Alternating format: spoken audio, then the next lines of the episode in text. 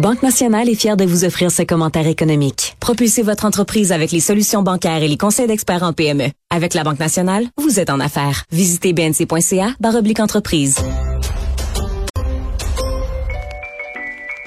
Je te rappellerai que 1,3 milliard, 44 milliards de dollars. c'est beaucoup, beaucoup d'argent. À partir de cet événement-là, il y a eu un point de bascule. Un directeur de la section argent, pas comme les autres.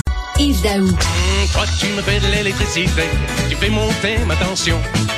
Pour ne pas tomber dans la lubricité, faudra que je fasse attention. Tous les soirs, tu m'allumes, le matin, tu m'éteins. Mais même si tu dois tout faire sauter, fais-moi de l'électricité.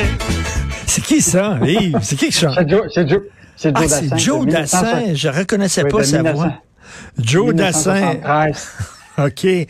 Euh, je pense qu'il était plus jeune à l'époque. Euh, je reconnais pas sa voix. Alors, tu veux bien sûr nous parler d'électricité, hein? C'est pas euh, l'électricité.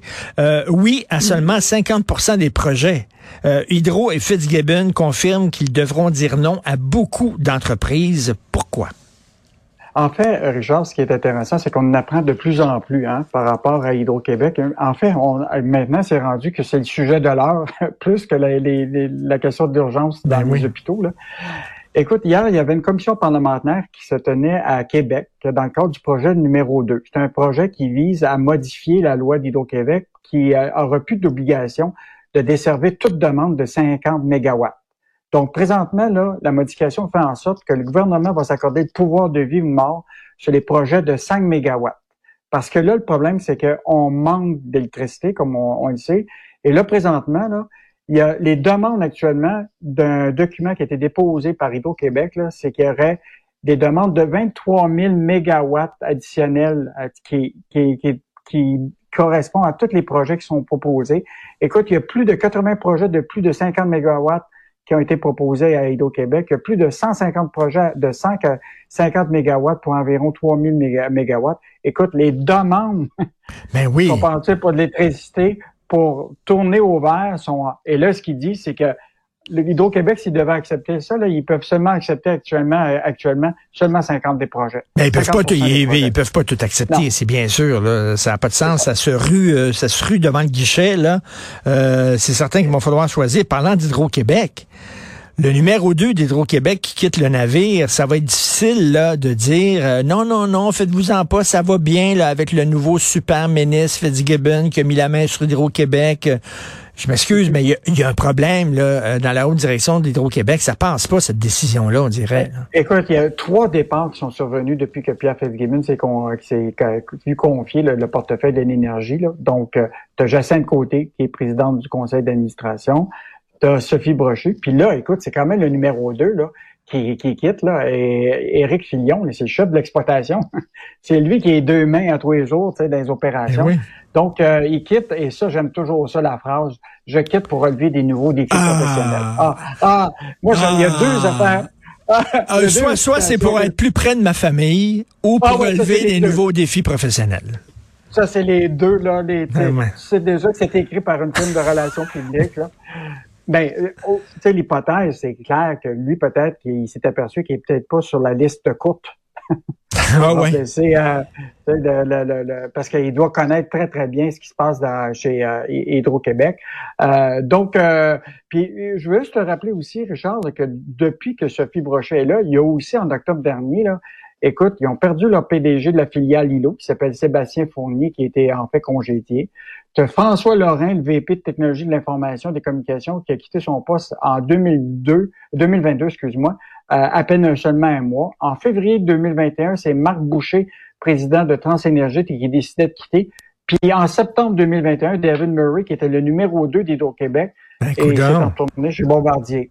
Fait que, fait que j'imagine là, le monde qui sont dans l'organisation, qui à tous les jours travaillent là, là, ils doivent se demander que, y a-tu un pilote dans le bateau? Ben Ou, oui. euh, et donc, et là, je t'ai vu quand même que Ouais. hier, on a, David Descoteaux a parlé de la réorganisation interne là, qui, que- qui a été lancée par Sophie Brochu, qui, qui semble continuer, et là, qui dit, hey, on, ça n'a pas de bon sens, on va-tu continuer cette réorganisation-là alors qu'elle va, qu'elle, qu'elle sera plus là pour, euh, ramasser les, les, les pots cassés ou les, les, les- Ça, ça, ça va pas bien, là. Ça, ça brasse beaucoup à Hydro-Québec. Ça va pas bien. Ou ça va pas bien non plus, c'est le chantier numérique de la SAC. Écoute, c'est le En foutu fait, bordel, parle- ça, là. là. On le sait, Richard, on parle de que l'État fédéral est dysfonctionnel, mais on peut pas dire que nous autres, on n'est pas dysfonctionnels aussi à, quelques égards.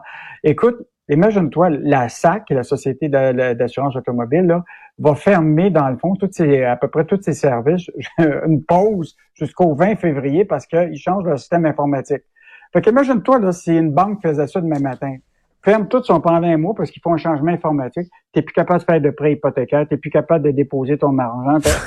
Écoute, sais, réalistement, ça peut-tu arriver dans un État moderne aujourd'hui de 2022 à l'ère des technologies de l'information?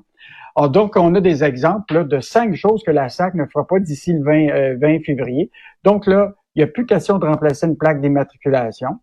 Euh, il n'est plus question d'immatriculer un nouveau véhicule. Ça veut dire que du 26 janvier au 19 février, là, tu sais, que les gens se vendent leur auto entre eux autres. Ben oui. Tu peux, tu peux, tu peux plus le faire. Euh, tu vas avoir les fameux certificats d'exemption des pluies d'hiver. Tu as des snowbirds, là, qui à tous les années quittent pour aller euh, vers la Floride. Oui. Et tu dois avoir une certification pour mettre tes pneus d'été pour pas te faire pogner parce que tu n'as pas une contravention, parce que tu as, pas, as des pneus d'été. Alors là, tu pourras pas avoir ça.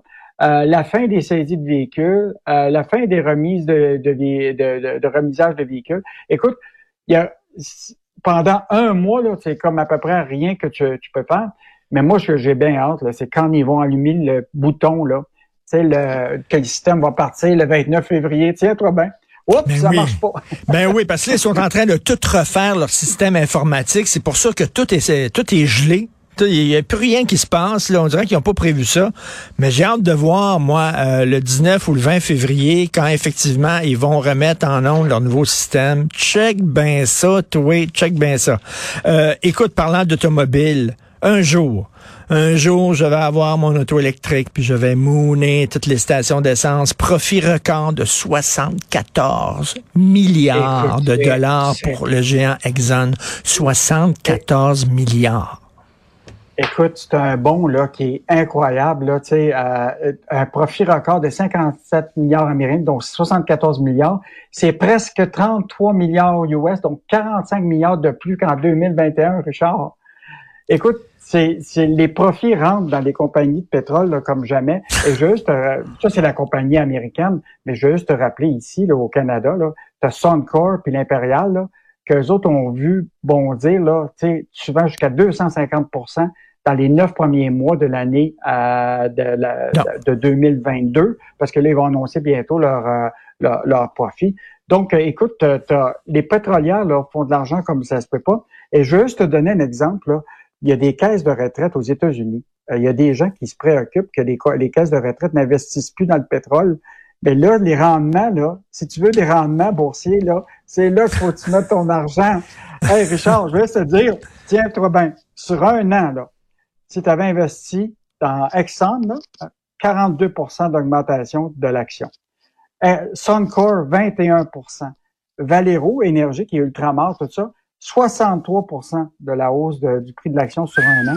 Et euh, Imperial Oil, 32 Ça veut donc dire que si tu as mis tes actions dans un panneau solaire, tu aurais ben, zéro euh, pilote, tu as mis de l'argent dans le pétrole, tu sais, quand, tu fais des placements, quand tu achètes des actions, je suis désolé de dire ça, il y a peut-être des gens que ça va choquer, mais c'est parce que tu veux des rendements. Tu veux des bons rendements, tu veux que ton argent fasse de l'argent. Fait que là, il y a peut-être euh, des écolos qui vont dire, ben coudon, euh, moi je pense à ma retraite, on va peut-être commencer à acheter des actions de, de pétrolières, mais en tout cas, reste que ils ont beau dire ah oui, les temps sont durs, puis euh, on a beaucoup de dépenses, puis ça coûte cher, reste qu'ils en profitent. Eux autres, ça va bien. La hausse du taux de l'essence, ils sont super contents parce que ça, ça veut dire une hausse de leur profit. C'est direct, c'est clair, on le voit là. Merci beaucoup, Yves Daou. On se reparle demain. Salut, salut, ben.